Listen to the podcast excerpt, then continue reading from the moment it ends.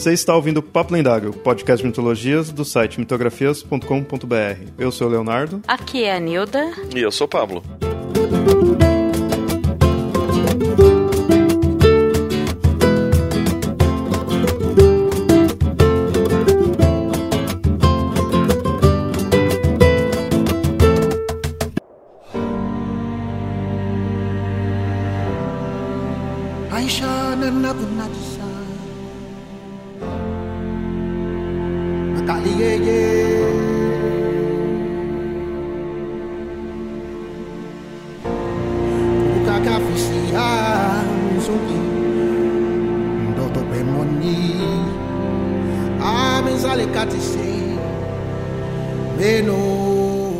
Vista como uma terra de povos sem cultura, sem história e até mesmo sem humanidade, esse é o legado que temos da África, um continente que, ao ajudar a construir o um novo mundo, foi destruído por este. E assim, somos um povo que desconhece seu próprio passado e não valoriza suas origens. Mas então, como resgatar toda uma riqueza cultural apagada por uma história de opressão e mantida assim por preconceitos?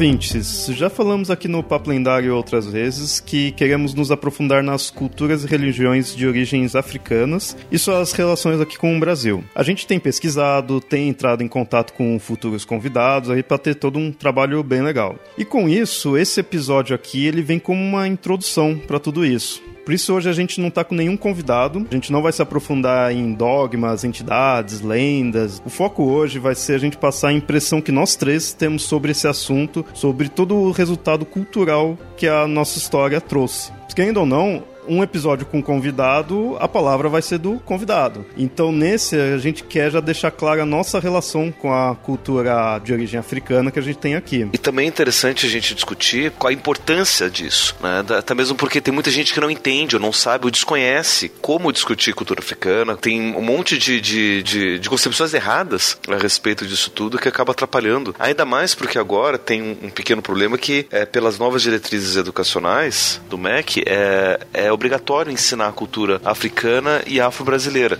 E tem muito professor que está morrendo de medo porque não sabe como fazer isso. Nunca estudou e não sabe, não sabe como fazer. No fundo, a gente tem essa cultura africana enraizada na gente há muito tempo, desde a né, época de colonização. Aí. Nós, então, de certa forma, temos uma cultura africana escondida numa cultura cristã. Porque, assim, o Brasil é um país cristão independente da religião que você tenha, nós somos cristãos em, é, em relação cultural. Mas tem-se uh, muito da cultura africana escondida aqui. Antigamente eu dizia que ela era marginalizada, mas pensando bem, eu acho que talvez marginalizado não seja a palavra melhor, porque marginalizado dá a entender que tá ali na borda, tá meio que separado. E a cultura africana não tá separada de nós. Ela tá um pouco, tipo, escondida mas tem muita coisa que a gente tem aí, palavras, nomes, diversa comida, né? A gente vai se aprofundar nisso também,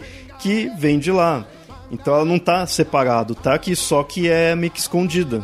Eu gosto de pensar que mais do que está escondida, ela está misturada, está miscigenada. Tem um, um, um conceito de um assim, de, de vários é, pensadores, psicólogos, filósofos, uh, antropólogos que falam um pouco sobre é, culturas híbridas ou, ou, culturas misturadas. O Brasil é reconhecido como um dos países mais miscigenados do mundo. Tanto é que você tem uma cara típica de todos os outros povos. Né? Você consegue pensar uma cara típica do inglês, uma cara típica do, do alemão, uma cara típica do, do, do chinês, do, do, do coreano, do, do, do, angolano. Você tem uma cara típica desses povos. Do brasileiro você não tem uma cara típica. Porque aqui você teve tanta gente de tantos povos vindo que é tudo misturado. E daí, ao mesmo tempo, a cultura africana ela tá miscigenada na nossa cultura. O problema disso é que, como a gente aprende com um olhar voltado sempre para a Europa, todo nossa nosso aprendizado é baseado no, no modelo europeu de conhecimento, né? a filosofia europeia, a ciência europeia, a história europeia, é tudo centrado na Europa, né? esse etnocentrismo ou europocentrismo, a gente acaba só reconhecendo a nossa origem europeia de tudo isso. E a gente ignora quais são as nossas raízes africanas. E também a gente ignora as raízes locais, né? indígenas, tupis, guaranis né, que isso daí vai ficar para um outro episódio. Né? Mas a gente ignora as raízes africanas. Então, por exemplo, quando a gente vai falar de, de ciência, vamos falar de sobre ciência, né? Não tem problema. A gente pode falar sobre Galileu, a gente fala sobre Descartes, fala sobre física, só que a gente não fala sobre o que, que, os, uh, o que, que os africanos pensaram a respeito disso, porque a gente não estuda, a gente não conhece. Mas eles também fazem parte da nossa história e a gente ignora, simplesmente a gente não faz, não tem conhecimento a respeito. Eu diria que eu fico num meio entre isso que o Leonardo e o Pablo disseram. Eu vou dizer que ela é, é uma cultura marginal no sentido de que muito dela fica à margem da sociedade mesmo. É uma coisa que a gente tem que estar tá ali, mas que oficialmente por muito tempo você não admitia como sendo brasileira ou que você pode ir lá fazer alguma coisa, você admite uma palavra, mas você não reconhece, não é o que você apresenta. Se você começa a falar isso abertamente, se você começa a falar abertamente sobre coisas da África, que isso é uma coisa de negro, não fica bem. Então você não coloca, por mais que seja, mas você não coloca, ou então você tem que revestir de uma aura de que isso foi domado, sabe? Que isso foi trazido para a gente, então nós civilizamos, né? Essa cultura negra, que, que é muito da mentalidade que, que se teve durante muito tempo sobre a África, que a África tinha que ser civilizada. Então, você às vezes traz alguma coisa da África, mas olha, a gente deu um verniz nisso, mesmo que não tenha dado, a gente tenta fazer isso. Então, muito da cultura africana fica, eu acho que, marginalizada nesse sentido de que fica à margem. Porque é a coisa do pobre, que uhum. também acaba entrando na sociedade como um todo, não tem como, tá ali, mas você não admite, não leva isso como bandeira, você não coloca na televisão para ser a mocinha da novela, é a loirinha, tá? Não, não é a negra, tá? Por mais que tenha, mas é, sabe, eu, tô dando esse exemplo da novela porque é um dos exemplos. Você tem, tá ali, mas não precisa mostrar, ele fica na margem, é o sabe, usando de novo esse exemplo de novela, é o favelado, é a empregada, mas não é o principal, entendeu? Porque a gente não vai admitir isso como sendo a nossa cultura, porque o Brasil, e isso é muito engraçado, o Brasil ele tem uma o brasileiro tem uma mania de querer ser europeu mais do que ser latino-americano. Né? A gente não admite nem muito que a gente é latino-americano. Né? Então a gente não admite muito a nossa negritude. Isso é uma coisa muito recente a gente estar tá admitindo isso e indo atrás. Antes de se aprofundar mais nessa parte aí da, da África no nosso passado e como é aceito ou não, eu gostaria de mostrar aqui para o ouvinte qual que é a nossa relação aqui, nós três, como a gente, é, pessoalmente, em nossas vidas, como a gente se relaciona com essa cultura africana? Quais contatos assim vocês tiveram, assim, por alto, assim, só para o ouvinte já ter uma noção, né? O Nilda, você, eu sei que você, você tem feito algumas pautas já nesse com esse com essa temática, você tem já pesquisado, mas queria mostrar para o ouvinte qual que é a sua relação com essa cultura afro-brasileira na sua vida. Eu sou do interior do Paraná, de uma cidade que tinha muito italiano e ucraniano e poucos negros. Não cheguei a conviver com a cultura negra, convivendo com pessoas negras de verdade. Isso quando eu era criança. Quando eu vim para São Paulo, comecei a conviver mais e comecei, sei lá, a gostar de samba, a gostar de um pagode, de algumas coisas assim. Eu tenho uma formação muito católica, que não tem muito dessa negritude admitida. Eu falo admitida porque os negros brasileiros conseguiram impor sua marca no catolicismo, mas isso a gente fala, né, outro outro dia, mas eu não, nunca tive muita essa formação. Mas eu sempre fui curiosa de ler e nos últimos dois anos eu estou indo muito mais atrás disso, estou lendo, estou me encantando com, com o que eu leio, com o que eu sei, estou procurando conversar com pessoas que são negras, que são dos movimentos.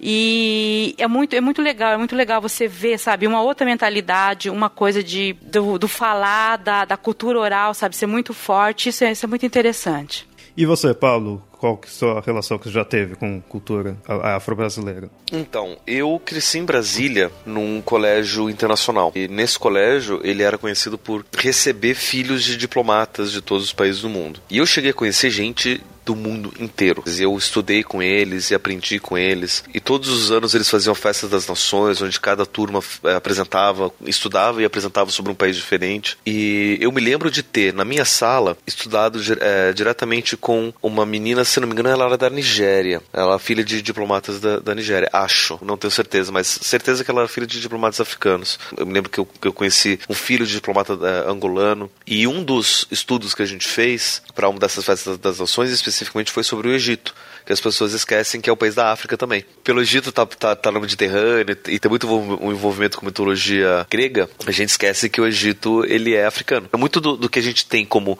imagem do Egito é do Egito com a colonização grega, né? Egito pela eh, dinastia ptolomaica, né? Cleópatra e todos os, outros, outros os, os, os, Ptolomeus. Só que antes você tinha outras dinastias por milênios. E, e, eu me lembro que a gente chegou a estudar um pouco sobre isso também. É, e pra gente foi meio, foi meio estranho, porque a menina que, que era do Egito, que estudava na, na, na nossa turma, ela era branca, né?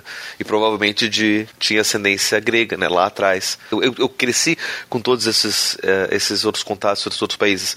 Então, para mim, sempre foi muito natural entrar em contato com é, negros estrangeiros. Estranhamente, eu tive muito pouco contato com negros brasileiros. Então, meu contato é muito mais com a cultura africana do que com a cultura afro-brasileira. A cultura afro-brasileira, eu tô tendo contato agora, mais recentemente, por esforço meu de tentar ir atrás e tentar conhecer, mas não de convivência. Né? Nos meus ciclos de convivência, infelizmente, tem poucos negros, negros brasileiros. Bom, no meu caso, eu, eu acabo sendo descendente. É, é, que falar descendente de africano é meio, né? Todo no mundo, Brasil, né? de certa forma, é. Mas, assim, no geral, falar que por parte de pai eu sou descendente de europeu e por parte de mãe eu sou mais da parte da África mesmo. Por parte de pai seria da Itália, então meu sobrenome vem de lá, assim, e por parte de mãe vem o lado africano.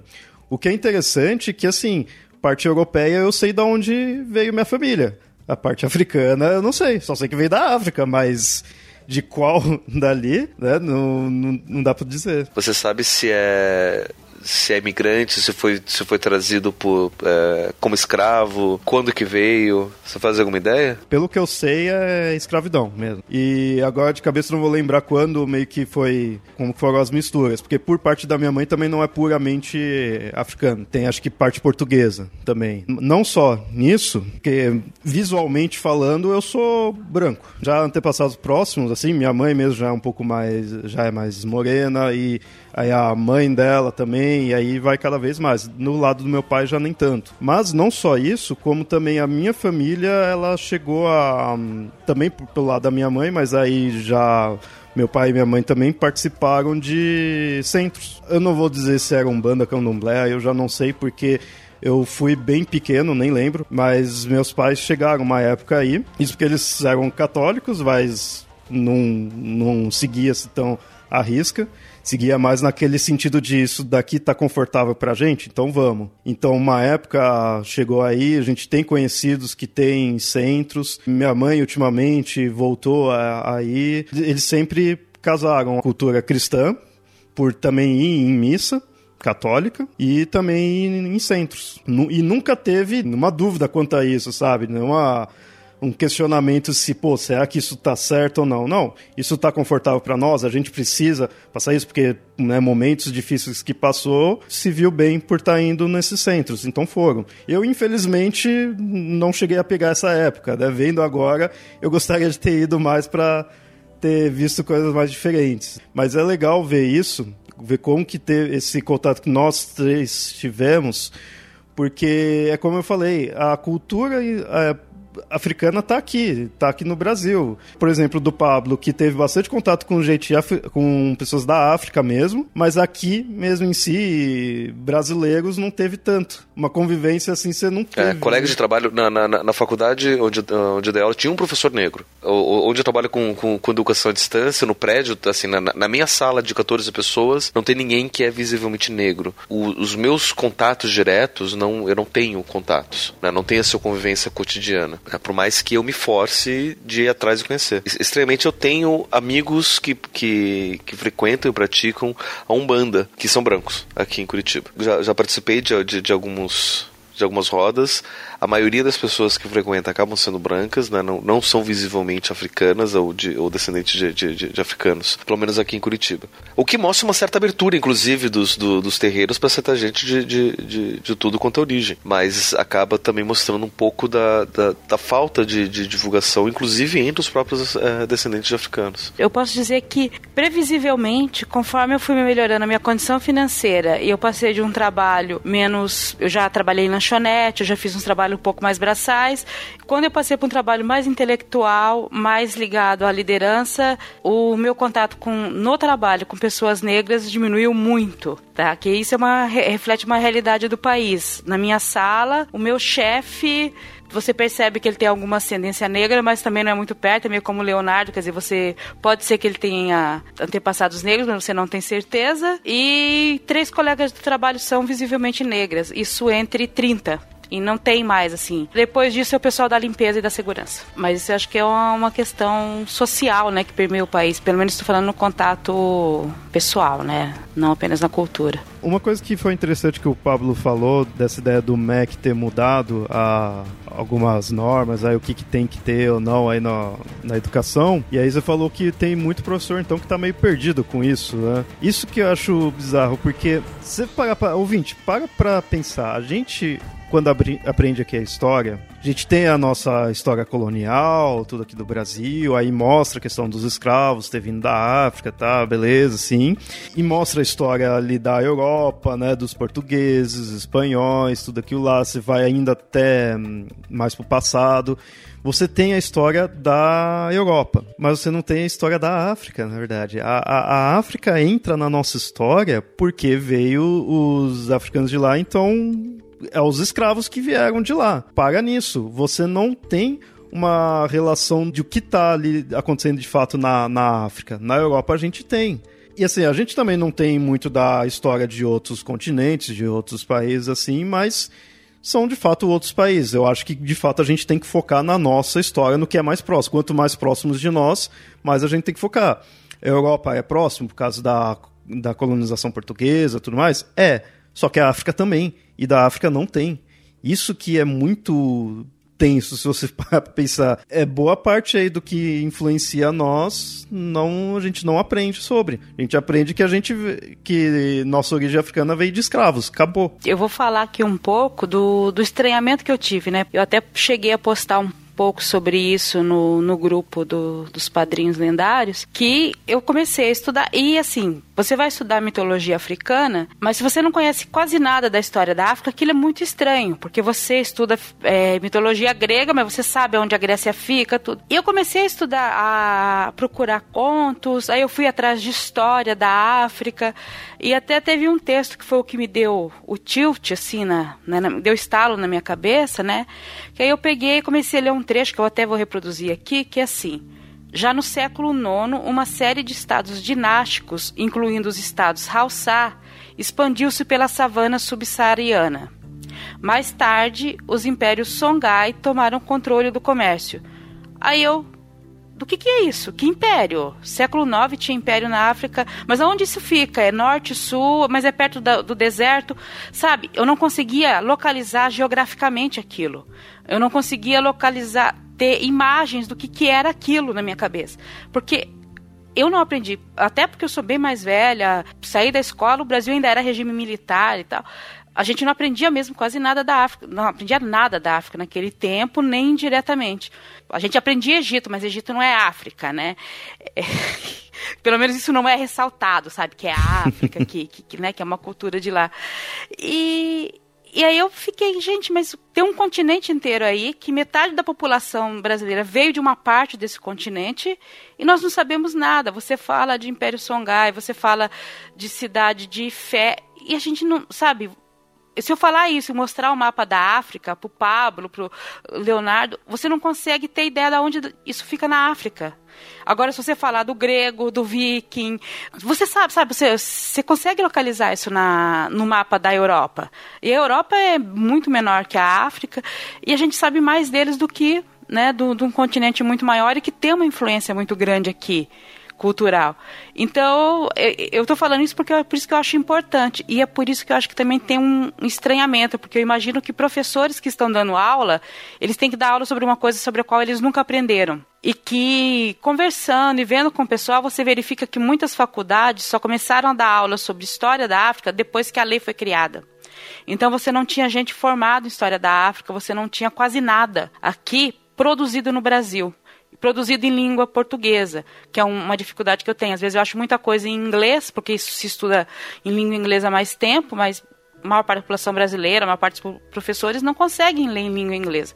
E às vezes fala de uma cultura da África, mas que não tem ligação nenhuma com a cultura africana que nós temos no Brasil, na cultura afro-brasileira. Que querendo ou não, com todo esse tempo dos africanos morando no Brasil, você tem uma mistura, uma outra cultura. E eu acho que justamente por isso é importante, porque você não conhece e é necessário conhecer. Eu me senti totalmente estranho, sabe? Estou conhecendo um mundo novo ali. Resumindo, a grosso modo, a nossa história, pelo menos na época em que eu, que eu tive aulas de história em ensino fundamental e médio, era assim.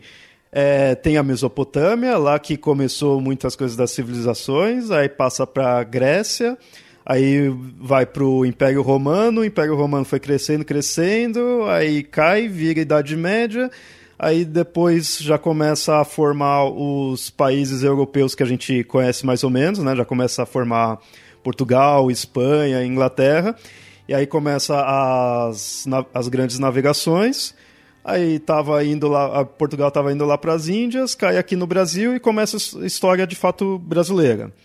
Aí passa um tempinho, começa a, deixa de usar índio como escravo e começa a usar africano. Aí traz para cá. Aí continua a época de escravidão, aí vai indo na história focada aqui no Brasil é isso. De certa forma, se você for resumir de a grosso modo, é isso.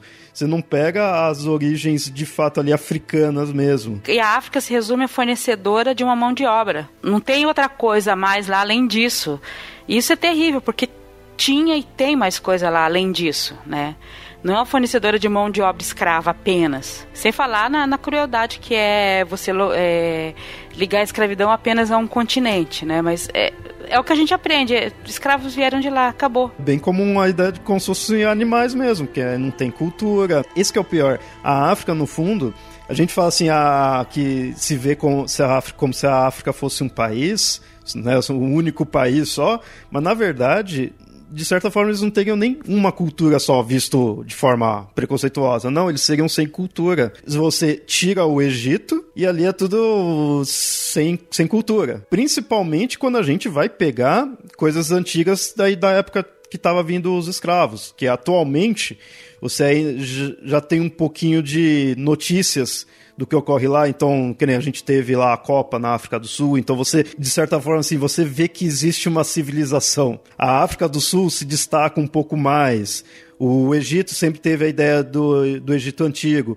Mas, no geral, você não sabe dizer o que ocorreu, quando ocorreu, onde ocorreu na África. É porque a gente tem uma complicação muito grande na África, que é a seguinte: antes da colonização europeia na África, todos os países da África foram artificialmente criados pelos europeus. Ele foi um, um continente quase que 100% colonizado pela Europa. Quase que, porque lá você tem um país que nunca foi é, colônia, que é a Etiópia, se não me engano. Parece que o rei belga resolveu que aquele o espaço onde era o Congo belga, hoje em dia a República, aliás, não sei como é que está hoje, acho que é a República Democrática do Congo, que passou a ser Zaire durante o tempo, enfim, várias mudanças. Ele falou, ó, isso daqui é, é meu, não é nem colônia belga, é, é, é propriedade particular do rei. E aí os europeus falaram, ah, então vamos lá, vamos pegar espaço pra gente também. E eles foram simplesmente lá recortando o espaço. Ah, eu quero esse canto aqui, eu quero esse daqui, eu quero esse daqui. Isso ocorreu logo depois que os países da América se libertaram da, dos países da Europa. Aí a Europa precisava de novas colônias, a África ainda não era colônia. Quer dizer, juntou um monte de coisinha aí que foi propício, né? E aí o que aconteceu? Todos esses países começaram a desenhar fronteiras imaginárias, sem considerar quem já estava morando lá. E aí o que aconteceu? Dentro de uma mesma fronteira de um novo país desses, você acabava juntando dois povos inimigos. Qual que é a consequência disso? Eles foram obrigados a ficar juntos por conta dessa imposição europeia. Então você tem lá dois povos que vão se matar. Eles acabavam enfraquecendo os povos que já estavam lá. Ao mesmo tempo, um mesmo povo era separado por uma fronteira imaginária. Então tinha o mesmo povo que estava do lado de lá da fronteira do lado de cá da fronteira. Então eles acabavam se enfraquecendo também. Sem contar, obviamente, né, toda a, a, a cristianização desse, desses povos, né, você acabou perdendo muito da, da história e da cultura africana. Então quando a gente vai pensar em qualquer país africano, qualquer um, com exceção da Etiópia, corre o risco de você não ter claro quem é que formou aquele país, quem foi quem é que formou aquela cultura. Nem mesmo os historiadores direito, né? A gente ainda está reconstruindo muito da, da, da, da, da cultura, da história. É, no Brasil tem um agravante depois da decretação do fim da escravidão oficial, é, muitos fazendeiros queriam que o Estado os indenizasse pela perda financeira, né, que eles estavam perdendo investimento. E o governo brasileiro queimou os registros de onde vieram escravo, quem era escravo, para não ter que pagar essas indenizações. Muitos brasileiros que querem saber de onde vieram, às vezes têm que recorrer a registros dos Estados Unidos, na Inglaterra e em Portugal.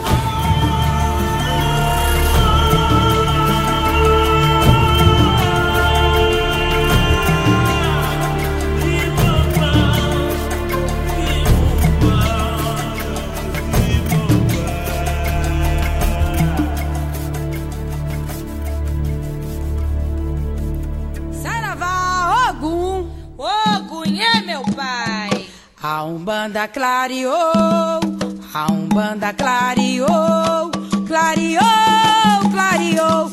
Esse grande Bom, e como a gente tem falado, a cultura africana tá enraizada aqui, não tem como se desligar disso.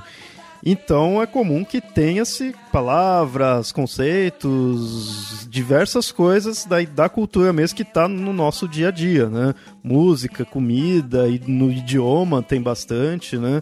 Bastante coisa que se uniu e que muitas vezes a gente nem sabe, nem tem essa noção, né? E é interessante que todas essas histórias são tão, são tão misturadas, né? A gente tem é, por exemplo, com, com relação à música e comida. Né? A gente diz que o samba e a feijoada são tipicamente brasileiros e de origem africana. Né? Daí a gente tem a história de que uh, um, mito contado da origem da, da, da, feijoada era, era o resto, né? que você pega um porco, você tem a carne nobre, você deixa pro, pra casa grande, a sensada fica com rabo, com focinho, com orelha, daí eles misturam com feijão e fazem a feijoada. Que, que é uma história comumente contada, né? Não, não é verdade. Porque na França você tem um prato que é isso, né? Que são essas partes do porco misturadas com feijão, só que lá é feito com feijão feijão branco, porque é o feijão que tem lá na, na França, que é o cassoulet. E, e, o samba também, né? O samba a gente diz que é de origem africana por conta da batida, mas na verdade o samba vem, vem de Portugal, de ritmos tradicionais portugueses vindo trazidos pelo, pelos portugueses. E estranhamente o fado foi criado no Brasil, que é o típico a música típica portuguesa foi criada no Brasil por conta dos portugueses que vieram para cá, ficaram com saudades de Portugal e aí aqueles criaram fado e levaram para lá de volta. Sobre a feijoada, eu vou deixar com vocês um, um link em um podcast sobre comida, faz muito tempo que não sai, tipo um spin-off dentro do debate debate histórico é, chamado Comida Histórica, que é do Jorge Valpassos. E ele fez um para explicar a questão do mito da feijoada, né, que também ah, tem a origem francesa, mas também não é só isso. Ele faz todo um levantamento como a feijoada é uma coisa que mistura cultura indígena, porque leva farofa, e a farofa é de farinha de mandioca, e a mandioca é, é, é indígena. Então ele, ele faz um. É, eu acho interessante escutar, sabe, pra gente ter uma boa origem, porque ele, ele é. A especialidade dele é a história da alimentação. Né? E, e, é interessante isso, a gente perceber isso, que a feijoada ela acaba representando bem o, o, o Brasil, né? Porque são todos esses povos misturados nessa comida que é misturada, né? Que não é só de uma única origem, não é só o cassoulet francês. Né? Você tem as influências africanas, as influências indígenas né? no, no, no, no prato. Né? Não só isso, mas também outros pratos, né? O acarajé, que, que é um dos pratos típicos da Bahia, é de origem africana também. Sabe uma, um alimento que a gente come muito no Brasil, eu não sabia, e, é, e, é, e veio da África, o quiabo. E a gente come frango com quiabo, coisa, e, e, ele é africano. Inclusive há várias histórias de, de orixás que o orixá, o prato preferido dele é quiabo, né? E, e servir quiabo para eles. Isso é uma coisa bem interessante ver essa parte aí de comida. Com certeza em outros episódios vai aprofundar mais, mas uma coisa que eu, eu acho isso muito legal, porque aqui a gente tem um, um é um território propício à, comida, né? A gente pode tem desde carne, a raiz, semente, fruto, tudo tem trocentas variedades, é um local bom. E aí trouxe bastante coisa da África, e na África você vê que dá-se muita ênfase na parte de comida. Nos, em relação aos mitos, em relação às narrativas que se tem. Conforme você vai pegando as da África mesmo, de lá, você vê o quão importante eles dão para a comida. É comum isso em todas as, as religiões, as culturas, né? Porque comida, querendo ou não, é algo importante. Então é normal, né, de você fazer oferenda, coisas do tipo, mas africano você vê que tem muito isso. E é muito legal. E, e é interessante quando você pega um livro que conta é, mitos africanos, aí você pega ali uma comida, uma raiz que você conhece, sabe? Isso é muito legal, porque muitas vezes foi trazido para cá.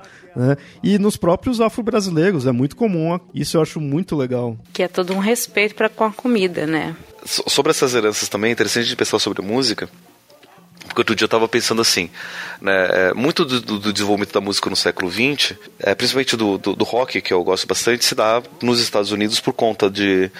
Da, o rock nasce nos Estados Unidos por conta da mistura entre a música negra, lá que era o blues, e a música branca, que era o country. E lá eles se misturam para criar o rock. Só que daí eu fico pensando, lá, lá o, a música negra é o blues. E aqui a música negra não é o blues, aqui é, não chega nem perto do blues, aqui é o samba, aqui é o pagode, aqui é qualquer outra coisa que é muito mais é, tem muito mais tambor, muito mais coisa do que lá. E daí eu fiquei sabendo que lá nos Estados Unidos foi proibido o tambor entre os negros, porque Pra, até mesmo para controle mesmo dos escravos, eles não podiam tocar tambor. E aí eles acabaram desenvolvendo o blues como uma forma de cantar as lamentações deles lá. Né? Eles não podiam mais cantar as alegrias com tambor, eles cantavam as lamentações com blues. E aí da mistura do blues com o o country, você tem o rock. Aqui no Brasil você não tem isso. Aqui no Brasil a música negra ela é muito mais misturada, muito mais batida, muito mais cantada. E até mesmo daí eu fiquei pensando, né, que na época quando na década de 60, 70, onde o rock estava se desenvolvendo de uma forma bem diferente lá nos Estados Unidos, aqui no Brasil você tinha, por exemplo, uma banda que nem Novos Baianos, que estava fazendo uma mistura muito grande de batidas africanas com guitarra americana, e aqui você tem ainda no Brasil por conta disso, né, por conta dessa herança africana da, da do tambor, ainda muito marcante, muito da música ser muito rítmica. Tanto é que no carnaval, o samba do carnaval, ele é muito rítmico. E aí, e aí quando a gente entra, por exemplo, no, no desenvolvimento do, do axé, lá na, na, na Bahia, principalmente, no, no Nordeste, também eles acabam se desenvolvendo muito mais com, com percussão do que com melodia, muito por conta dessa origem africana. Né? E aí eu fico pensando, por exemplo, né, que se talvez não seja isso o que dá base, por exemplo, para o funk que é uma música de periferia, é uma música de maioria negra, que acaba vindo com uma influência nos Estados Unidos, não só do funk americano, que é uma música mais rítmica também, mas também muito voltado para o rap e, e, do, e do hip hop, que tem uma, uma influência mais rítmica lá também. E aqui no Brasil você acaba tendo esse desenvolvimento. Eu não, tenho, eu não, eu não estudei o funk especificamente para ver essa, essa história, essa influência toda. Mas eu fico imaginando se, se não teria essa relação também, né? Do ritmo mais voltado para a cultura africana também está presente na. Pera, o fato do funk ele ser mais falado e menos cantado, se não teria também essa, essa influência mais, mais rítmica das músicas africanas. Uhum. E aí, ó, mais uma dica aí para pro, professores de física, principalmente física e matemática. Quando forem é, pensar é, o que de África incluir nas suas aulas, pense em música africana. Porque como são músicas mais rítmicas e o ritmo tem tudo a ver com número e tem tudo a ver com acústica, Olha só, você tem aulas de acústica e de aulas de, de, de frações e de, e de composições numéricas que já dá para fazer com músicas africanas. Tá aí a dica. Deixa eu falar uma coisa engraçada, se não fossem os africanos a gente não teria bunda, né? É verdade a gente teria nádegas. em português de Portugal você não tem bunda. Você pensar que isso veio pro Brasil é de se, de se refletir muito. Na verdade, é uma a palavra de uma etnia africana que veio pro Brasil em que as pessoas tinham os quadris muito grandes. E eu acho que o nome deles era Nigunda, alguma coisa assim, que virou bunda na, no português e virou bunda aqui no Brasil. Vocês procurarem, né? Na, na internet. Se bobear, o Leonardo deixa o, a, a fonte da, das listas, mas mas eu, eu, eu, separei algumas palavras que a gente usa no dia a dia, que, que é do, do, do, português aqui do Brasil, que não é o mesmo português de Portugal, que são de origem africana, que a gente nem pensa, que a gente fala normalmente. Né? Se me permitir ler.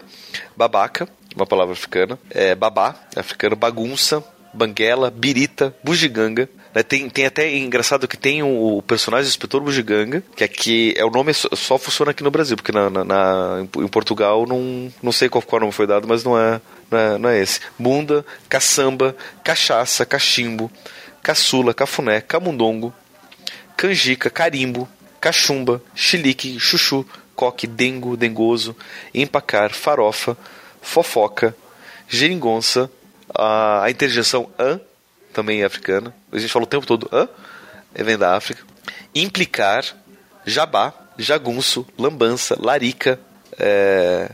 E é interessante o, o, o larica, né? Que eu tava vendo uma história que estavam contando que a palavra larica parece que vinha de uma, de uma senhora que que vinha de Portugal, que o nome dela era Larica, tinha uma pensão, que ela servia comida, das pessoas, ela servia é, é, dava maconha para as pessoas fumarem, elas ficavam com fome e iam comer lá na, na casa da, da dona Larica. Por isso que vem a Larica do, da, da maconha. Né? É, mas era só que estava contando, daí não estava achando muita referência né, disso. E aí eu vi recentemente que a palavra Larica vem da África. Que, que significa fome. E provavelmente a associação é dada porque os africanos, aqui, principalmente os escravos aqui no Brasil, eles fumavam maconha. E daí viam que, né, que ao fumar maconha eles comiam, ficavam com fome, eles chamavam isso de larica, então a, a, a fome dada na maconha, que era, né, tem, teria a ver com isso. Mas enfim, outras palavras aqui: maluco, manha, miçanga, mochila, mocotó, muamba, mutreta, muvuca, nenê, pamonha, pinga, pito, pitoco, quiabo, quindim, samba, sova, tagarela, tango. O tango, que é o, a música em ritmo argentino, é de origem africana também. Olha só que interessante. Tutano, xará, xodó, zanga, zangar, zangado, zoeira e zombar. Essas são palavras que a gente usa o tempo todo e a gente nem faz ideia que vem da África. Né, que são, são de, de, de origem africana trazido pelos escravos. E você vê que boa parte aqui das palavras ela tem um som meio de batida. Assim, é diferente do, é do inglês que né? tem aquela coisa mais do sopro, né? Você vê, tem bastante T, ba, K, vê bastante esse som de batida.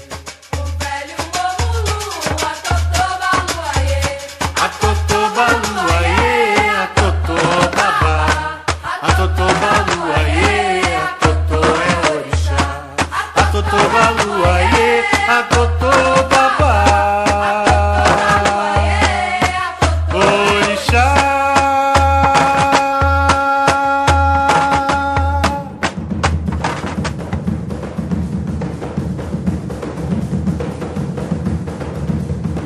Pablo, aqui de nós três, você que é educador, você que trabalha com essa parte de educação em si, é professor, como você vê essa questão do MEC, essa iniciativa? Então, o MEC ele tem várias diretrizes diferentes que começaram a ser é, reforçadas agora, se não me engano, foi 2015 2014, 2015 que saiu, mas agora o Mac está cobrando mesmo agora do, do, 2016. Então, quem não tinha tá, precisa enfiar em algum lugar. E, e isso acontece em todos os níveis da, da, da, educação. Tem algumas diretrizes que são mais gerais e mais fáceis, porque faz parte do cotidiano, como por exemplo o meio ambiente, na né, educação para o meio ambiente. Isso daí a gente consegue ensinar em qualquer disciplina, literalmente qualquer disciplina a gente consegue enfiar, desde biologia, física, química, nas disciplinas duras até as disciplinas humanas, né, de natureza, humanas e linguagem direitos humanos também. Né? Inclusive, né, aulas de biologia a gente consegue ensinar direitos humanos, quando a gente fala sobre a questão de, de espécie, raça, né, evolução humana, a gente consegue colocar direitos humanos ali no meio. Só que tem duas diretrizes específicas,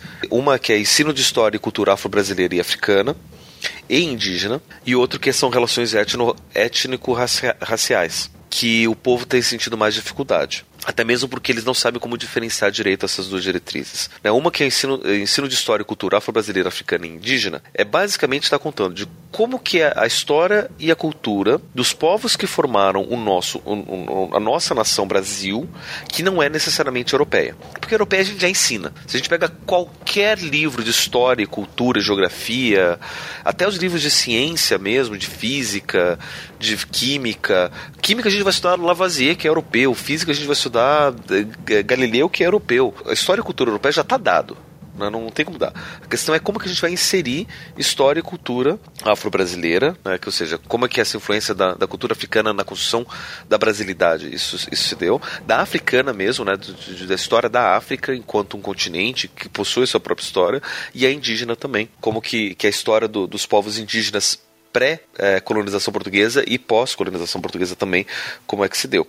E também as relações étnico-raciais, que é a questão de entender o que é uma etnia, o que é raça, o, é, que são as, diferentes, os diferentes povos, como é que se dá a questão da miscigenação entre os povos, é, é o que, a gente pode esquecer de tudo isso. Que são é, diretrizes um pouco mais voltadas para as ciências humanas, mas não são exclusividade das ciências humanas. É, então, por exemplo, outro dia eu estava conversando com uma professora que ela é, é, professora de inglês e ela veio da Nova Zelândia. E aí eu, eu dei uma palestra sobre mitologia numa escola aqui de Curitiba e aí ela veio falar comigo que ela gosta muito de um, de um mito australiano que, que é, na verdade, um, uma raca que conta da história de um guerreiro que foi lutar contra o sol porque o sol não queria brilhar. Parece que esse guerreiro foi, bateu no sol durante três dias e aí o sol resolveu, ah, não, então deixa eu voltar a trabalhar. E aí ela falou, então, isso daí é basicamente a história do inverno, né? Porque daí o sol vai se pondo, chega um momento durante três dias que o sol quase não nasce, né, principalmente no, na Nova Zelândia, que é bem mais ao sul, né, eles têm um inverno bem mais rigoroso, eles conseguem perceber isso melhor, e aí de repente começa a voltar. Daí ela comentou que o marido dela é professor de física. Eu falei: olha, o seu, professor, o seu marido pode utilizar, inclusive, essa história, esse mito, para falar sobre as estações, rotação da Terra, sobre movimento de, de, de, de translação, órbita dos planetas. A gente não precisa só falar sobre Kepler, Johannes Kepler, Ptolomeu, que foram os que propuseram os modelos geocêntricos, antropocêntricos. A gente pode pegar uma história dessas, por exemplo. E se a gente olhar para a cultura africana, indígena e afro-brasileira, a gente consegue construir bastante disso também. Descobrir né, o, o, que, que eles têm para poder contribuir para essas diferentes disciplinas, para essas diferentes áreas. Né? né nas relações étnico-raciais, vale a pena a gente estudar. Por que, que a gente só estuda as teorias europeias, dos pensadores europeus, a filosofia europeia, a física europeia, a química europeia? Por que a gente não é, explora os pensadores africanos? A gente tem, durante muito tempo, muitos pensadores árabes, por exemplo, que durante a Idade Média que, que cresceram e desenvolveram muito da física e da química das ciências, que eles estavam não só no Oriente Médio, mas muito na África Saariana, do norte da África. Mas continua sendo África, continua sendo, sendo importante. E o engraçado é quando a gente vai estudar física, por exemplo, história da física, história da, da, das ciências, a gente estuda o pensamento grego, pula a Idade Média, porque a Idade Média a Europa não fez quase nada com relação a isso, daí cai no século XV, né, no, no Renascimento, que eles recuperam o pensamento grego. Só que na Idade, na Idade Média, durante mil anos, os árabes continuaram o pensamento grego. Né? Eles têm muita coisa desenvolvida, muitas, muitas pesquisas que os europeus não começaram do nada, do zero de novo. Né? Descartes não foi tipo do nada pensando na matemática, ele continuou muito dos pensamentos árabes né, que foram desenvolvidos também na África e a gente não estuda isso, a gente ignora esse tipo de coisa. Né? E é interessante a gente pesquisar. A câmera fotográfica, por exemplo, foi desenvolvida por árabes. A primeira câmera fotográfica era um quarto escuro, literalmente um quarto escuro com um buraquinho na parede, que reproduzia cenas que estavam do lado de fora invertidas do lado de dentro. Isso os árabes já estavam fazendo. E daí esse estudo maravilhoso de ótica, por exemplo, que pode ser dado nas aulas de física. A gente pode pegar esses estudos históricos árabes e ensinar nas aulas de física. Né? Mas pelo fato da gente ser ignorante disso, a gente não conhecer, a gente não ensina, a gente não sabe. E tem muito professor, e eu vi muita reclamação mesmo, inclusive principalmente de professores de física, falando, né? Mas, poxa, o que, que, eu, o que, que eu vou fazer? Será que eu vou ser obrigado a ensinar cosmogonia? Né? Tipo, não vou mais ensinar Big Bang, eu vou ensinar cosmogonia africana agora, né? E você percebe que o pessoal não entendeu o que, que isso está querendo passar, né? Que não é você, eh, então agora não vai mostrar mais ciência, vai mostrar crenças, né? Ali tudo não é isso. A ideia é você fazer o paralelo de como a outra civilização é, encarava o mesmo efeito que cientificamente a gente consegue pôr no papel. Não é substituir a ciência. Aí eu acho que foi, foi ignorância da pessoa. Só ainda nessa questão da, da dificuldade de, de colocar mitos que o Pablo né, tá, tá mencionando sobre usar isso em física, em química, no que for, eu acho que uma grande dificuldade que nós temos, tá, é a questão do ensino interdisciplinar. Você tem essa dificuldade nas faculdades universidades que são muito fragmentadas e os professores não conseguem trabalhar numa questão interdisciplinar porque eles não aprenderam a trabalhar de maneira interdisciplinar. Eles aprenderam tudo compartimentado. Dá para mudar isso, mas você tem que fazer muito curso, tem que ter muito esforço de fazer isso. Então aí você não consegue um professor de física ou de matemática puxar um conto indígena ou, ou, ou mesmo um conto português e usar aquilo na sua história, né, no seu ensino. Então, acho que nesse caso, além do desconhecimento das histórias, nós ainda temos uma dificuldade básica de ensino que é você não, não conseguir fazer as disciplinas se conversarem. A matemática é muito longe da física, que é muito longe do português, que é muito longe da, da geografia. Isso dificulta né, o aprendizado em si, o ensino.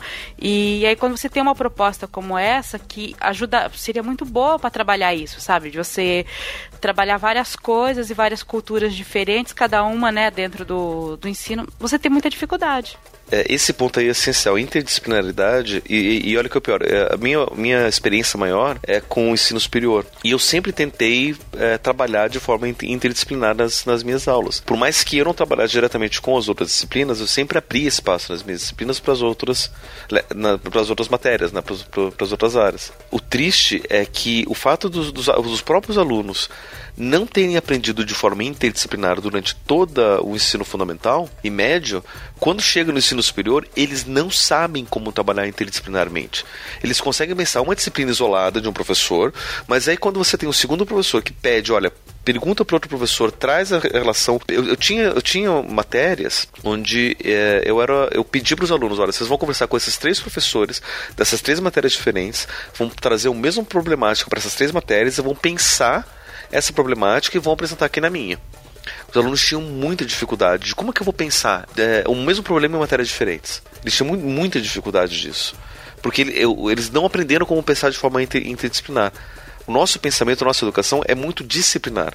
E aí quando a gente vai pensar, por exemplo, as, as disciplinas de ciências duras, né, principalmente as ciências de, da, da, da, natureza, é, matemática, física, química e biologia, a gente tem ainda, além disso, todo um discurso de que essas são ciências objetivas e que é possível você ter todo o ensino dessas matérias independente de cultura, né? Porque as leis da física são as, mesmas leis em qualquer lugar do mundo e você não tem é, uma influência cultural nisso, né? Daí você acaba perdendo a possibilidade de pensar interdisciplinarmente e culturalmente, né? Também essas, essas matérias.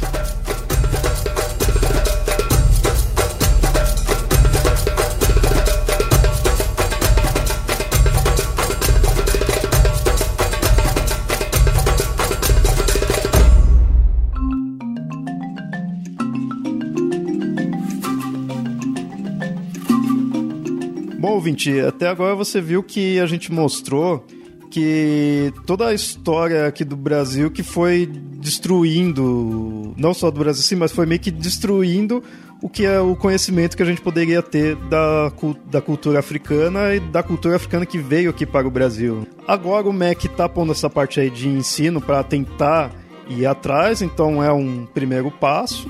Então é algo que você pode pensar. Foi algo a gente perdeu um bom tanto de conhecimento, mas então podemos ajustar. Seria ótimo isso se a gente não tivesse ainda problemas como preconceito, como ignorância referente à religião, a gente vai ter porque não conhece, mas ter ataques mesmo às religiões e costumes vindo da África. E isso a gente ainda tem. Isso não depende, não é coisa que só está na história, que só ficou atrás na época de escravidão a gente ainda tem problemas de como a religião, os costumes, as crenças, a cultura africana é vista. Querendo ou não, religião africana aqui é macumba. E ali é tudo demônio. A forma preconceituosa que é vista é, é essa. Como que a gente vai colocar o ensino, colocar questões da cultura africana se atualmente ainda tem isso? Ainda tem pessoas que estão barrando. Não é só pessoas que você encontra no seu dia a dia ali ao redor, são pessoas com um poder político. Tem um caso de um juiz declarou que Umbanda e Candomblé não eram religiões. Para uma religião, segundo ele, ela precisaria ter um texto base, né, tipo uma Bíblia, um, Corão, é, teria que ter estrutura hierárquica e teria que ter um Deus a ser venerado. Isso mostra o desconhecimento dele, tanto da cultura africana quanto o próprio é conceito de religião. Esse conceito de religião que foi dado pelo juiz, você consegue dizer que o pastafarianismo é uma religião. Porque tem um texto religioso, tem dois na verdade, né? Tem, tem dois textos oficiais religiosos, você tem é, rituais e tradições, e você tem um deus a ser venerado. Tudo né, se encaixa. Só que o pastafarianismo é uma religião falsa, de zombaria. E se a gente consegue, né, tipo, se, se é claro que depois essa, essa resolução desse juízo foi, foi derrubada. Só que se tivesse permanecido, certeza que qualquer pastafariano que falasse, ó, eu quero reconhecer o pastafarianismo como religião baseado nessa decisão aqui, ia passar. E não ia ter como você, não, mas veja bem, porque isso daí é uma zombaria. Não, é uma religião, tem tudo aqui, todos os critérios de religião tem, pertencem a mim. Você está falando o quê? Você está tirando sarro da minha religião e a liberdade de crença. Você poderia fazer todo um caso para isso. É para mostrar como é palhaçada esse tipo de coisa. O mais triste é que esta decisão ela se deu num processo que estava se tentando proteger essas religiões da Umbanda e o Candomblé do preconceito de é, religiões cristãs, que no caso era é, algumas igrejas evangélicas pregando que não era, dizendo que você tinha que invadir centros de macumba, que você tinha que é, hostilizar mesmo, porque é coisa do demônio, e o Ministério Público tentou tirar esses vídeos do ar e o juiz falou: não, mas como não é religião, eu não posso nem fazer essa porque não é religião, eles não podem pedir uma, essa proteção baseada na lei, né, do, do, preconceito e tudo mais. De então, liberdade religiosa. É, de liberdade religiosa. Então você fica assim, nossa, mas o que foi? Mas aí o que, que você pega aí? Você pega a questão realmente do preconceito, da ideia pré-concebida que você tem e que não bate nem com o conceito jurídico da coisa, não bate com, com nenhum conceito antropológico de nada, mas porque você tem uma crença de que aquilo é daquele jeito, você sempre aprendeu isso. E infelizmente, no nosso país, Umbanda e Candomblé são muito encarados como não sendo religião, tanto que por muito tempo, e eu não sei se ainda acontece, mas é, terreiros de Umbanda e Candomblé às vezes sofrem batida policial para continuar funcionando. E você não tem batida policial em templo é, judaico, você não tem batida policial na igreja católica, sabe? Se, se ninguém chamar, se ninguém ligar, não, eles dão batida para achacar mesmo, para extorquir, para qualquer coisa. Isso quando vem da polícia, isso quando não é traficante que decide que no morro dele não pode ter isso porque o traficante é evangélico, né? Que é outra aberração brasileira. Também teve casos assim. E o pior é que essa definição que ele pôs pra religião, ouvinte, você viu que episódios anteriores aí a gente é, mostrou o como poderia se definir uma religião, né? Você viu que é uma coisa meio complexa, mas aí você tá vendo agora a importância de, de discutir sobre isso, conseguir ver o que é uma religião ou não, porque senão causa esses problemas.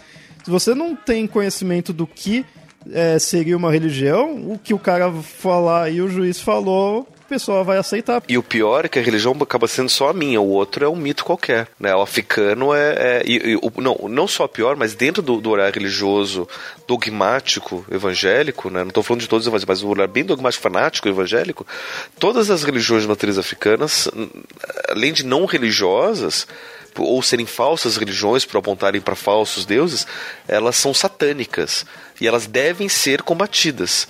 Né? E aí você tem, por exemplo, um movimento de alunos que é, pedem para não estudarem determinada obra porque ela é africana, por exemplo, numa aula de, de, de, português, não, isso daí a gente não vai estudar porque é, é, tem coisa que é satânico e minha religião proíbe estudar satanismo, coisa assim. Sendo que não tem nada de satanismo, né? Você só está lendo uma obra de um autor que é africano né, que fala um pouco de, sei lá, de algum, de algum, de algo religioso lá da, da, da África.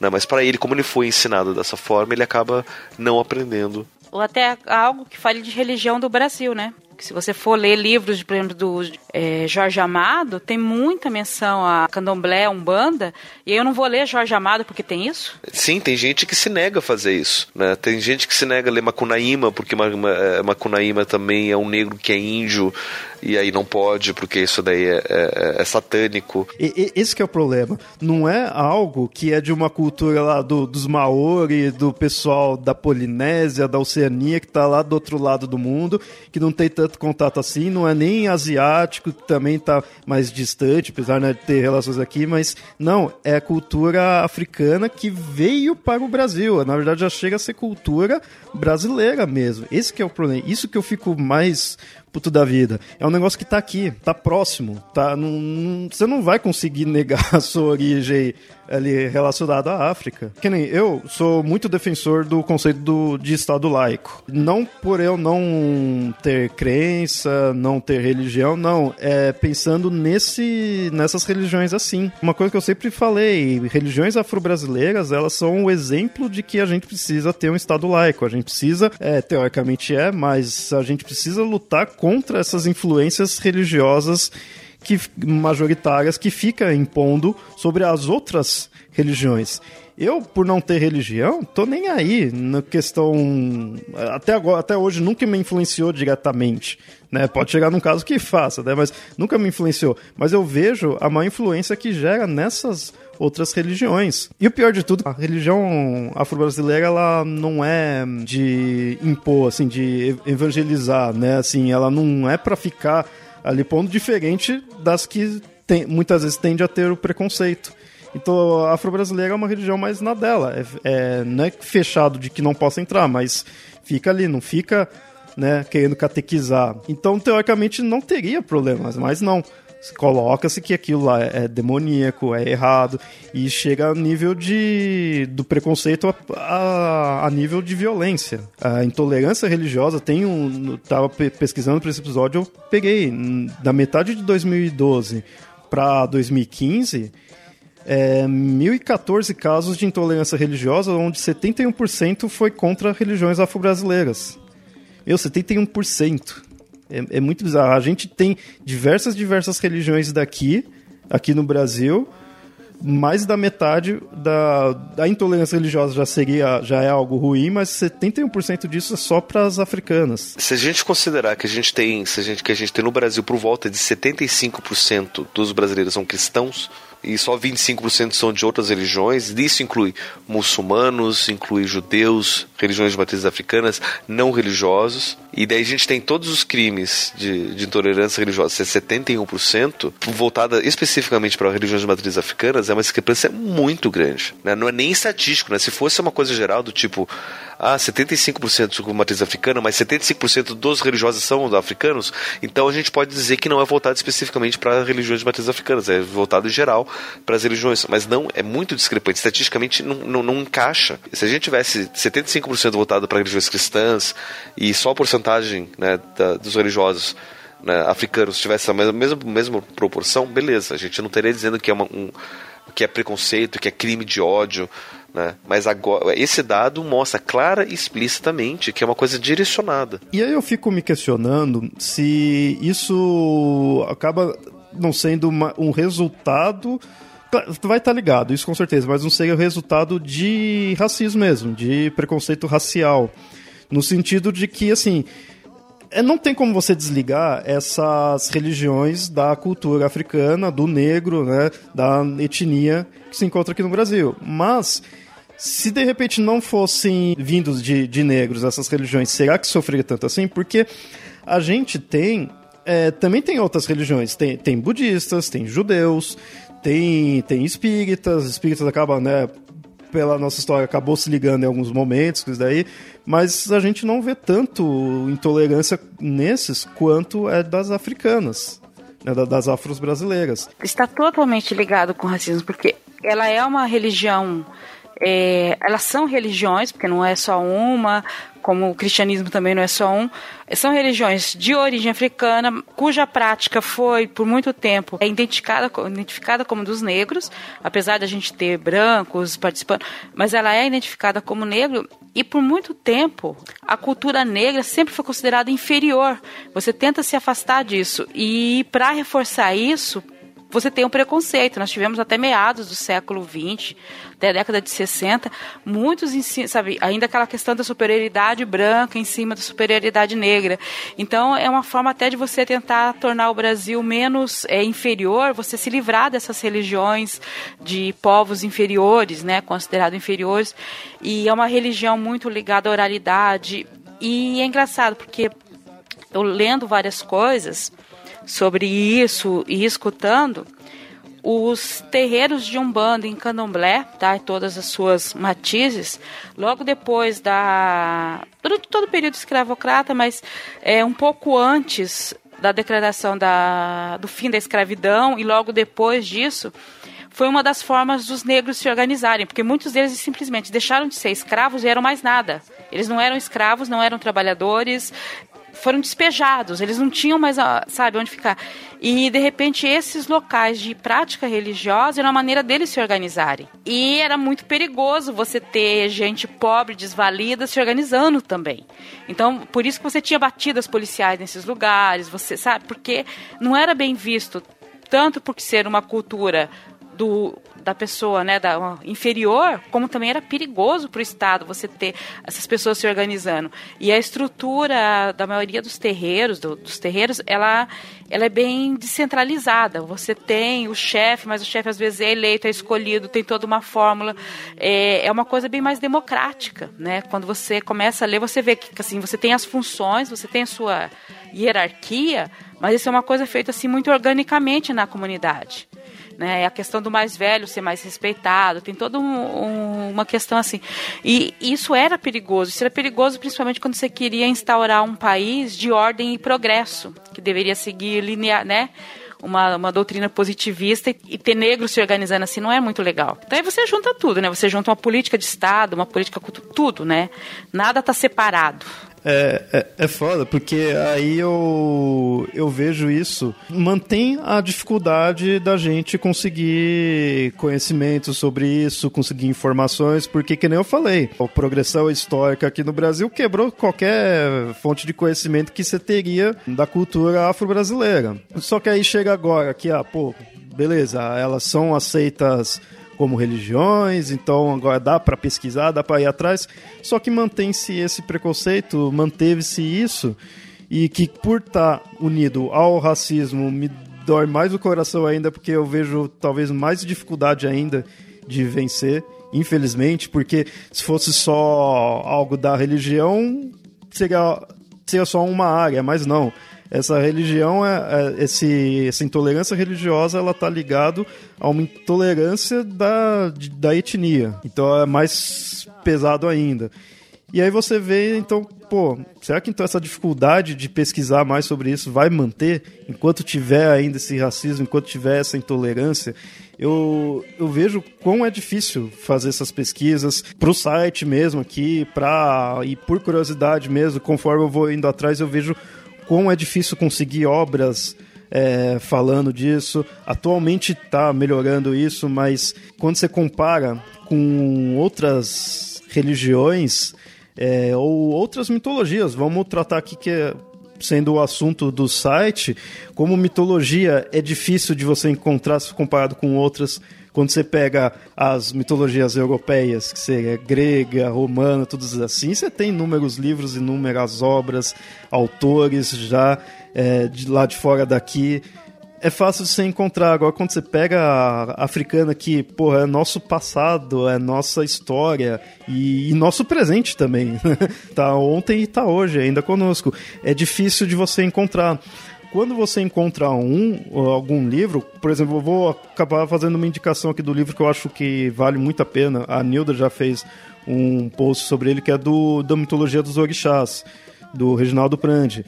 Eu gosto muito dele porque ele segue bem um conceito é, aquele conceito simples de descrever ali os deuses, mostrar lendas deles, as diferenças, semelhanças, as várias vertentes de um mesmo deus, no caso do orixá, mas quando a gente encontra da mitologia grega, né, vai estar ali mostrando os deuses. Então é bem naquele estilão. Então, para quem gosta de mitologia, é um livro bem na, no, no estilo ideal. E aí você pega no início do livro, que eu acho uma das melhores partes, que é ele mostrando a pesquisa dele, você vê que boa parte da pesquisa foi indo em campo, sabe? Foi indo nos terrenos, foi indo falando com os religiosos ali, né, da Umbanda, do Candomblé. Então você vê que, porra, ele teve que ir na fonte porque não dava para ficar pegando de muitas outras obras, porque essas muitas outras obras não existem. Agora você vai fazer um, um, uma obra de mitologia grega ou qualquer que seja europeia, agora você tem diversas fontes. Afro-brasileira não tem. Isso que é foda, sabe? Então eu torço e eu tento ao máximo incentivar isso. Esses episódios daqui, em parte, é para isso também, para aumentar essas obras. Tem que vir mais coisa para a gente colocar isso não só como obras, mas como ensino também. Uma parte dessa dificuldade é que muito da, da cultura africana negra, eu vou falar, é, e não toda ela, porque na Etiópia você tem escritos, mas boa parte dela parte dessa questão oral, da, da oralidade, de você não ter coisa escrita. Isso na África, e isso no Brasil porque era negado, quer dizer, aos negros o aprendizado de, de, de ler e escrever né? Pouquíssimos aprenderam, alguns por até porque correram atrás. Machado de Assis, que é um dos nossos maiores escritores, ele aprendeu a ler porque ele foi trabalhar numa gráfica, senão ele não teria aprendido a ler. E ainda querem negar o fato dele ser negro em alguns casos, mas ele é, ele é descendente de negros. Então, você tem essa dificuldade de ser passado oralmente. E parte da cultura, por exemplo, da, do candomblé, é, uma das maneiras de você provar que você está apto para alguns cargos é você saber recitar, você saber de cabeça as histórias, as lendas. Então, você escrever nem sempre é bem visto. Acho que no livro do Reginaldo Prandi mesmo ele menciona isso, que parte da pesquisa dele foi feita em algumas coisas escritas, porque um, um pai de santo percebeu que aquilo ia se perder, estava se perdendo, que alguém precisava escrever, e mesmo assim isso não foi bem aceito, porque é, a tradição diz que você tem que aprender, você não pode recorrer a livros na hora do culto, na hora da prática, na hora que você está conversando. Então você tem um pouco essa dificuldade, mas é claro, isso acabou se rompendo porque você precisava preservar e porque os estudiosos insistiram, o Reginaldo Prandi outros insistiram e foram atrás. Isso se tratando da afro-brasileira. Da africana, o que eu ando lendo, o que é específico da África, houve dificuldade de, quando foi se estudar, de estudiosos europeus reconhecerem que aquilo era cultura. Sabe, você tinha essa dificuldade de que aquilo era cultura, hoje que aquilo era cultura própria. E muito dos, por exemplo, às vezes, é, mitos que a gente eu pego para ver, um dos livros que eu peguei aqui, tem uma anotação de que alguns deuses, eles não sabem se eram deuses ou deusas. Porque quem, quem coletou foram missionários que estavam naquela região. E eles colocaram como deusa, mas você pegando a história, parece que é deusa e que não é Deus. Só que quando é, antropólogos foram lá para fazer um estudo melhor, eles já tinham se convertido para o cristianismo e aquela história tinha sido esquecida. Então você, sabe, você tem essa, essas dificuldades de, de coletar a história, quem está coletando, e da pessoa admitir que aquela é uma história que você tem que pegar ela como está sendo contada apenas, sabe? Sem sem tentar interpretar ali no momento. Então você tem muita coisa. E você tem poucas publicações mesmo. Uma que eu briguei esse mês, eu estava no mês de maio, agora maio de 2016, eu estava atrás, foi de um pesquisador é, alemão chamado Frobenius. Ele é referência em quase tudo quanto é livro. Falar o Frobenius. E eu não achava livro, publicação brasileira desse livro, uma publicação traduzida.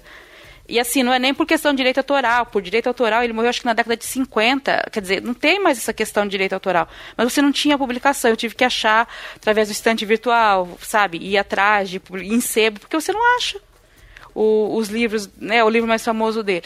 Porque você não tem essa publicação, porque não, não havia esse interesse. Né? Ah, acho que essa lei, né, que, a gente fala assim, a lei do MEC, o governo impondo, mas essa é uma lei que não foi editada porque o MEC decidiu editar, foi porque os movimentos negros brigaram, né, também por isso. Né? Não foi uma decisão unilateral, né, que o presidente assinou e veio. Mas ajudou a você ir atrás disso. Eu acho que até vai ter republicações de muitas obras para você poder estudar, né? Porque você perdeu as referências. É foda que, assim, eu, como pesquisador de mitos, eu me dói o coração quando eu vejo, assim, alguma civilização, alguma cultura ali que você quer saber mais dela ali, mas você sabe que você não vai conseguir ir atrás porque já está tudo perdido, é muito antigo, né? É, um que sempre quando falam assim, cita é os celtas, né? Porque também era oral, ali conhecimento oral, então é, não se tem muita informação, mas assim, são bem antigos. Então, beleza. Agora, o africano e o afro-brasileiro é coisa que está próximo aqui da gente, parece que está escorrendo dos nossos dedos, sabe? Por isso que eu falo, a gente tem que lutar muito para manter ao máximo. E, e é a ideia da, da Umbanda, do Candomblé, de tá ainda aí, tem adeptos, tem pessoas que seguem essa religião, acaba também ajudando a manter alguma coisa. Aí vem o preconceito, a intolerância religiosa e põe por água abaixo, né? É, por isso que também é mais um problema ali também. Você, essa intolerância religiosa que tem, você está não só acabando com uma religião, você está acabando com uma cultura, você está acabando com um conhecimento.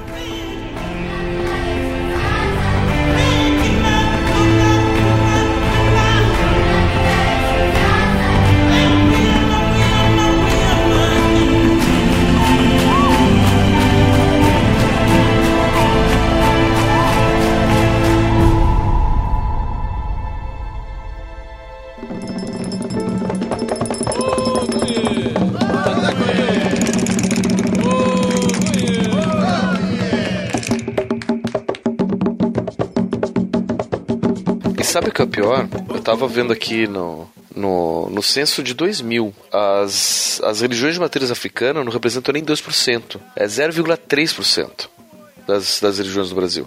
0,3%. E dos, dos cristãos em geral, a gente tem 73,8% são católicos, 15,4% são, são evangélicos.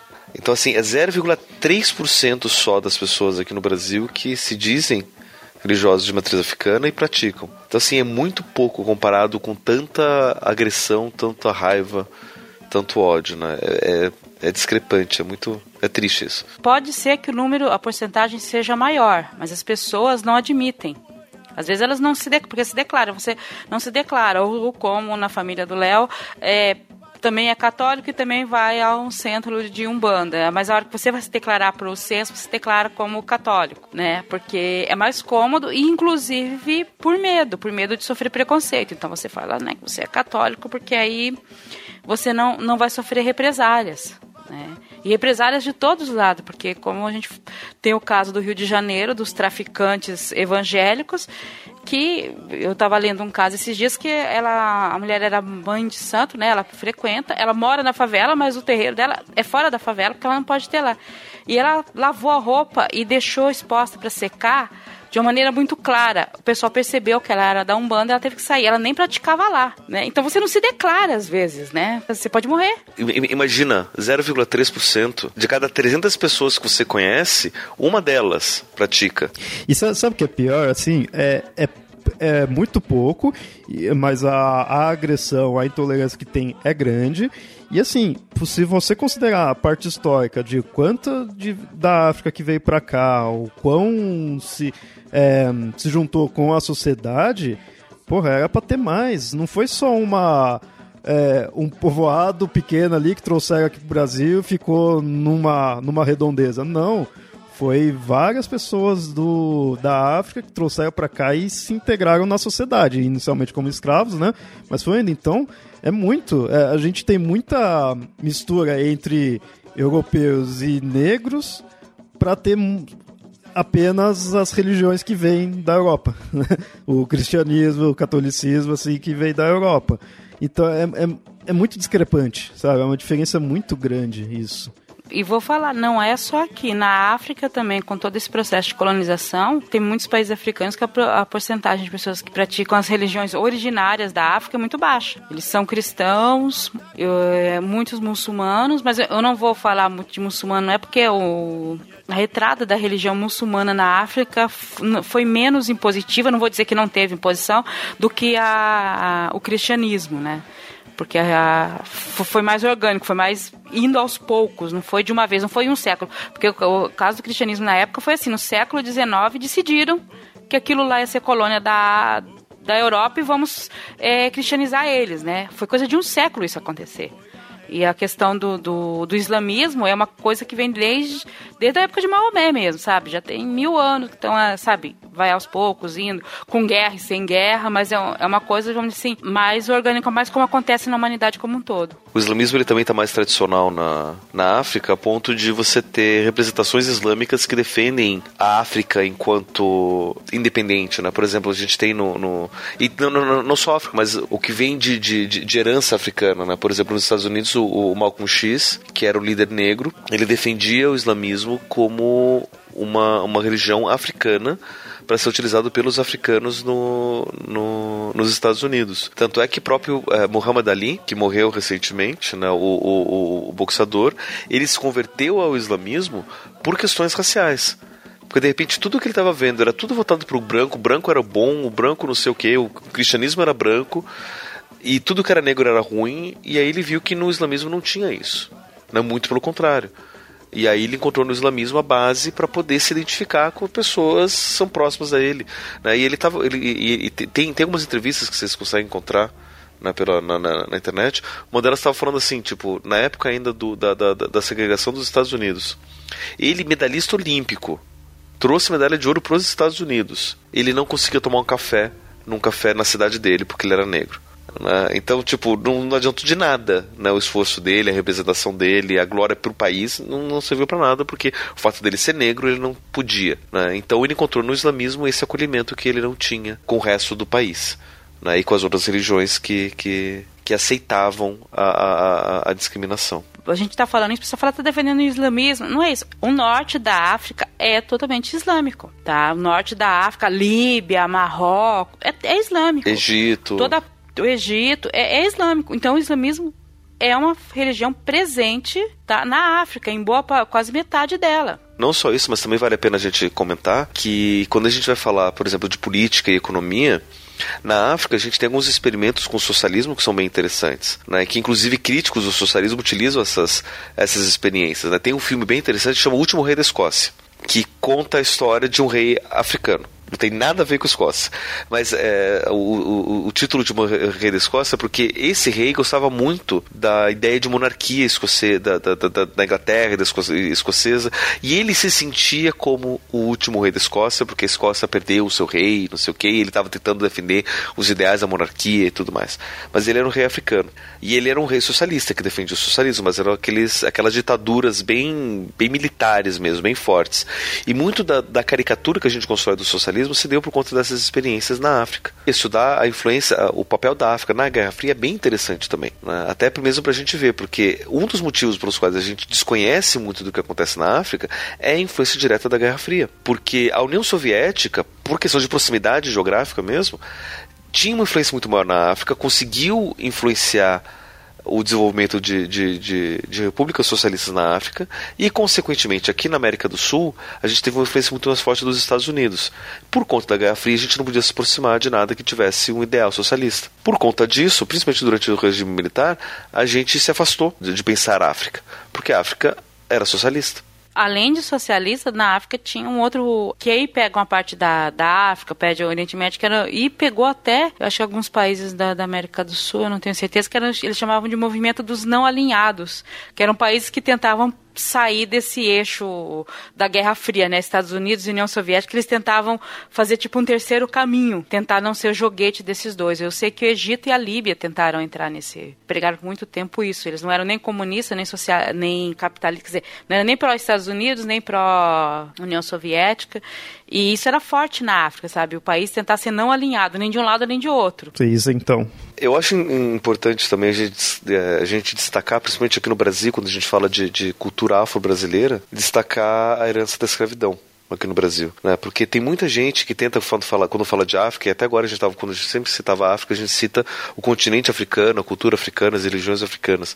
Mas quando isso vem para o Brasil, isso vem muito marcado com a presença da escravidão. É diferente, por exemplo, de países que não tiveram escravidão africana, escravos africanos. A gente vai na Europa, por exemplo, mais que eles tivessem colonizado a África e colonizado as Américas utilizando a mão de obra escrava, eles em si não têm a história de terem escravos nas suas terras. Aqui no Brasil não, aqui a gente teve escravos Muita coisa do que foi feito aqui no Brasil foi construída com mão de obra escrava. Muito do que a gente vive hoje no Brasil é consequência direta da escravidão. A diferença social que a gente vê entre negros e, e brancos no Brasil é herança da escravidão. Né? Por mais que a gente tenha também por exemplo, brancos pobres, né? Tipo, a, a, pobreza não é exclusividade dos negros, muito pelo contrário, a gente tem negros ricos e negros pobres, brancos ricos e brancos pobres. É muito engraçado a gente ver, por exemplo, a, a divisão demográfica dentro de uma cidade. Quanto mais para, para, para a periferia a gente vai para uma cidade grande, mais negros a gente encontra. Quanto mais no centro, mais brancos. Dentro do Brasil, quanto mais para o norte a gente vai, mais negros a gente tem. Quanto mais para o sul, mais brancos. Isso não é à toa, né? Isso não é aleatório território. Isso é herança e consequência da escravidão. Né? Por exemplo, depois que você teve a abolição da escravatura em 1888, os negros eles simplesmente foram largados. Né? Eles não ficavam mais na, nas fazendas, né? não eram mais propriedade dos, do, dos brancos. Então eles iam fazer o quê? Eles eram largados mesmo, eles eram jogados. Muitos desses negros eles acabaram entrando para o exército, porque era o que tinha para se fazer. E aí você tinha uma série de, de guerras é, republicanas, principalmente, na né? Guerra de Canudos. Você tem é, um, um, monte de coisa que estava acontecendo ali no, no, na virada do século XIX para o século XX, na, na República Velha. Muitos desses negros ex-escravos eram soldados do exército. Depois, quando acabavam as guerras, eles faziam o quê? Iam morar onde? Quando eles voltaram para o Rio de Janeiro, por exemplo, porque na, a sede do governo era lá, eles não tinham casa para ir, eles não tinham família para voltar. Então eles acabaram montando as primeiras favelas nos morros do Rio de Janeiro que não eram habitados, porque era onde tinha para se morar. Então hoje em dia a gente tem as comunidades no Rio de Janeiro que são herança justamente direta da escravidão. E você vê que lá a maioria é negra, porque são descendentes diretos desses ex-escravos que montaram sua residência lá. Então é impossível hoje em dia no Brasil a gente pensar em cultura afro-brasileira sem a gente pensar na história desse nosso passado negro. E é muito importante a gente frisar o período da escravidão, lembrar dele, conhecer ele, até mesmo para a gente saber o que não mais se fazer. Por que a importância de você aprender a história da África e tudo mais? Ah, eu saí da África e passava fome. A África não era, não é um continente que se passa mais fome do que nos outros continentes a imagem que a gente tem talvez seja daquelas campanhas da Etiópia ou da África, uma seca grande que a população passou fome, então você então fica é bom você doar para as criancinhas da África que estão tá passando fome. Você tem crianças passando fome no Brasil, na América Latina, nos Estados Unidos, na Ásia e a África ela tinha reinos, dependendo da região tem muita fartura. Não é o continente da fome e da miséria. Boa parte da miséria que a África está inserida é esse processo que começou no século XIX, de outros países irem lá e tomar conta deles. Ah, eles guerreavam entre eles? Guerreavam como em qualquer continente se fez isso. A Ásia teve guerras internas, a Europa teve guerras internas, ela se remodelou no século XX toda de novo. E a África tinha esse processo. O problema é que na África esse processo ser feito pelos próprios africanos foi negado. O processo de você se redefinir, de você definir o seu país, não foi feito por eles, foi feito por outros.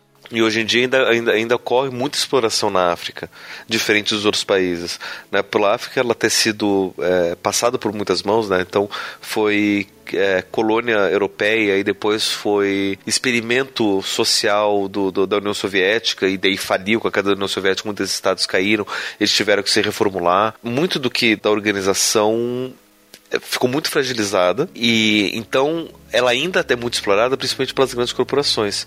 Tem um documentário se não me engano, se chama Ouro Azul. É, ele fala bastante sobre como que o mundo está lutando pelo domínio da água. E, uma, e o interessante é que parte disso acontece na própria África. Você tem corporações, por exemplo, que querem privatizar a água. Ficou conhecido recentemente que o dono da Nestlé disse que a água não deve ser um direito humano universal, que a água deve ser privatizada e deve ser explorada para buscar lucro. Né? Só pode ter acesso à água quem pode pagar pela água. Na África, isso já acontece. A água na África já é privatizada. Então, por exemplo, tem alguns países onde quem vende água é a Coca-Cola. E nesses países é mais barato você comprar um litro de Coca-Cola do que comprar um litro de água. Então adivinha o que, que eles mais bebem lá para se datar. Então imagina como deve ser a saúde dessas pessoas por conta disso. Outra, a Nestlé, nossa linda maravilhosa Nestlé, que faz muitos chocolates deliciosos, ela também é dona de, da água, né? Ela vende água.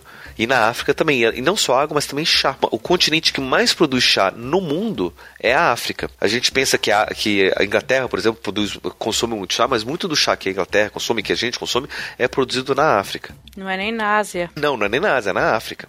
E a África produz chá suficiente só pelo chá de ser, ser autossuficiente economicamente. Se os, os, africanos estivessem fazendo as próprias de, de, chá e vendessem o seu chá para fora, eles seriam autossuficientes. O problema é que esse chá é produzido por grandes corporações que são europeias. Então todo o lucro vai direto para a Europa.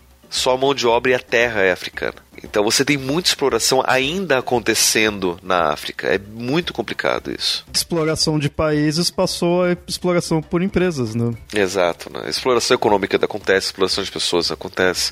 Né? A África ainda, ainda é um continente muito, muito explorado. É, é difícil ver a, a, possibilidade deles se desenvolverem sozinhos, né? deles decidirem por conta própria.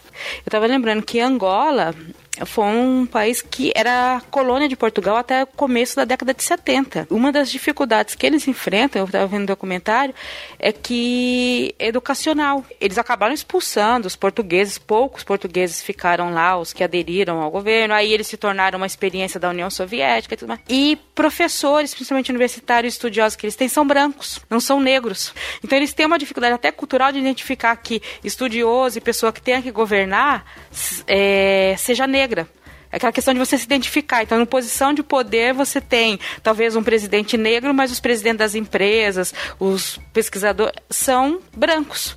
Então, sua identidade é com o branco, quer dizer, o branco ainda é o superior intelectualmente e o negro é para o trabalho braçal. Né? E eles estão tentando mudar essa realidade, mas isso é muito difícil você tirar isso, né? Você mudar essa questão. E o Pablo, você tinha falado que aqui no Brasil veio como escravo, então isso daí influencia e na Europa é diferente, né? Isso daí me é, lembrou uma coisa que eu venho refletindo, que assim, aqui no Brasil a gente tem um a parte negra é alta, né, em questão de quantidade de pessoas. Só que em produções, novela mesmo assim, você vê que é estereotipado, é posto como que é pobre, é, ba é baixo, né? É coisa do estereótipo, né?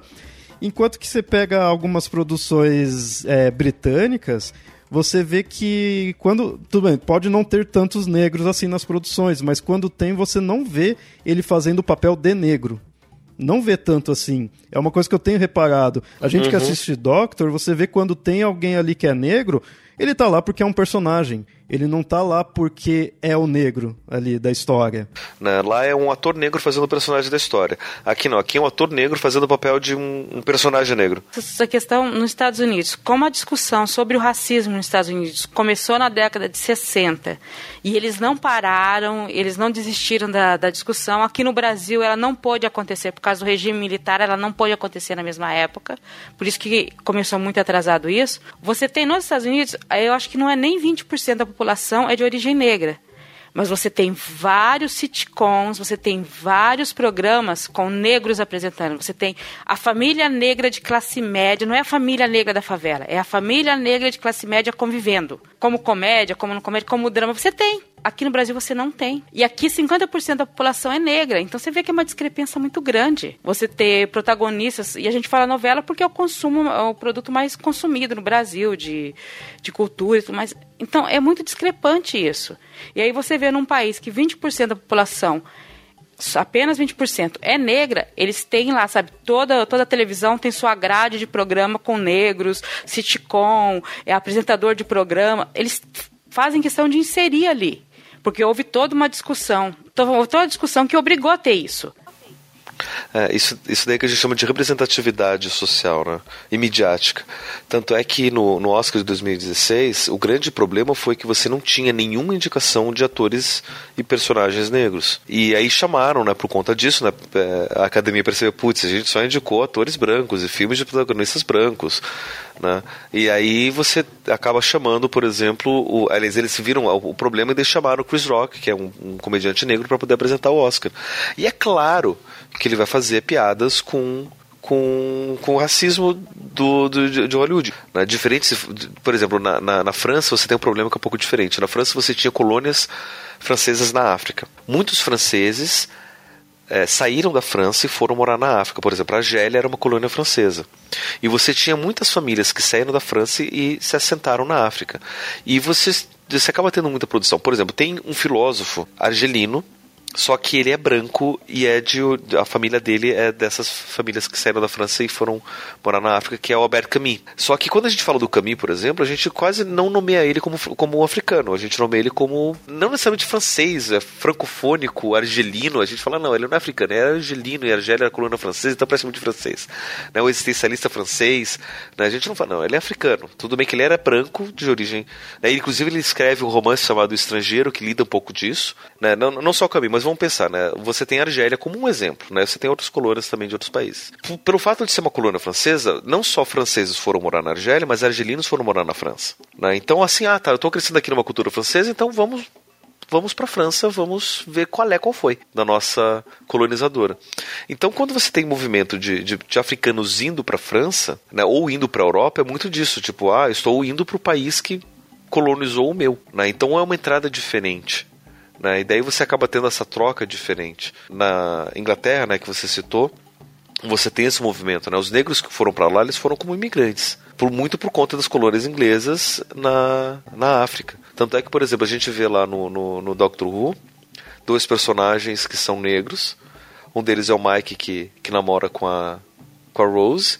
Se fosse qualquer outro ator, negro, branco, asiático, não importa, não ia fazer diferença, né? É simplesmente um ator negro que escalaram para fazer o, o, o, personagem. E a Companion, a Marta, também a mesma coisa. Podia ter sido qualquer atriz. Escolheram a Marta porque ela ser uma atriz que encaixava no perfil. Podia ser de qualquer cor, qualquer etnia.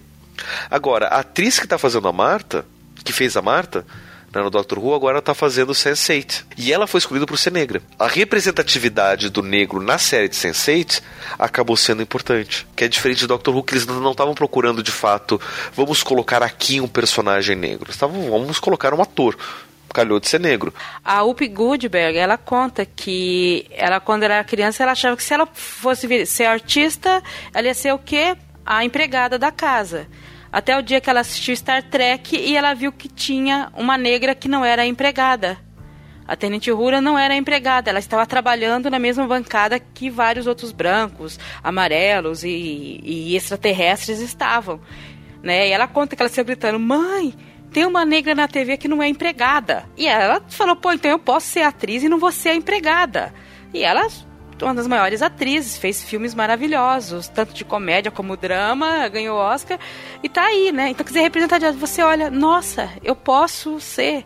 O Obama ser presidente dos Estados Unidos é importante porque um negro americano fala, pô, a gente pode chegar lá.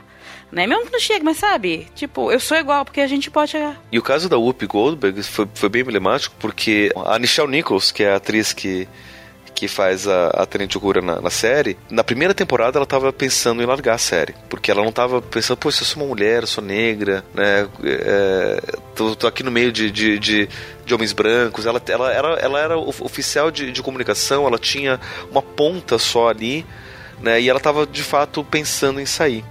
E aí ela ficou, ela recebeu a carta da Whoopi Goldberg criança ainda, falando que graças a ela estava pensando em ser atriz, que motivou.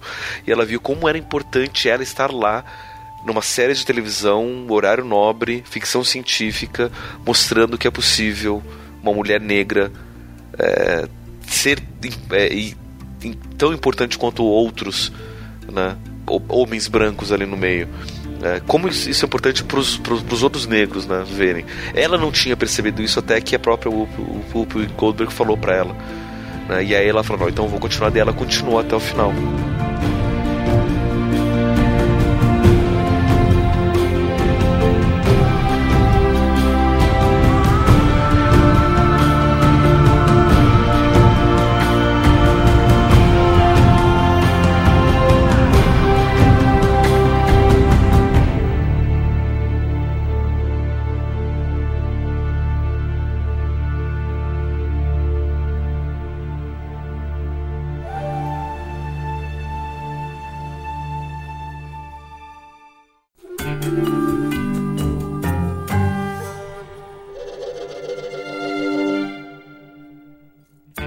Ouvintes, então esse foi o episódio aí que a gente fez uma introdução a culturas e religiões de origem africana. Se caso você achou que esse episódio ainda faltou bastante coisa, é exatamente isso. Porque, de fato, como eu falei, é uma introdução, vai ter mais episódios, vai ter convidados, é para a gente se aprofundar mais. Então, esse foi mais para mostrar nossas impressões e como a gente vê toda essa relação da cultura afro-brasileira nas nossas vidas aqui e mostrar os problemas que isso tem, né? Que os problemas que tem que enfrentar. Espero que tenham gostado aí do episódio.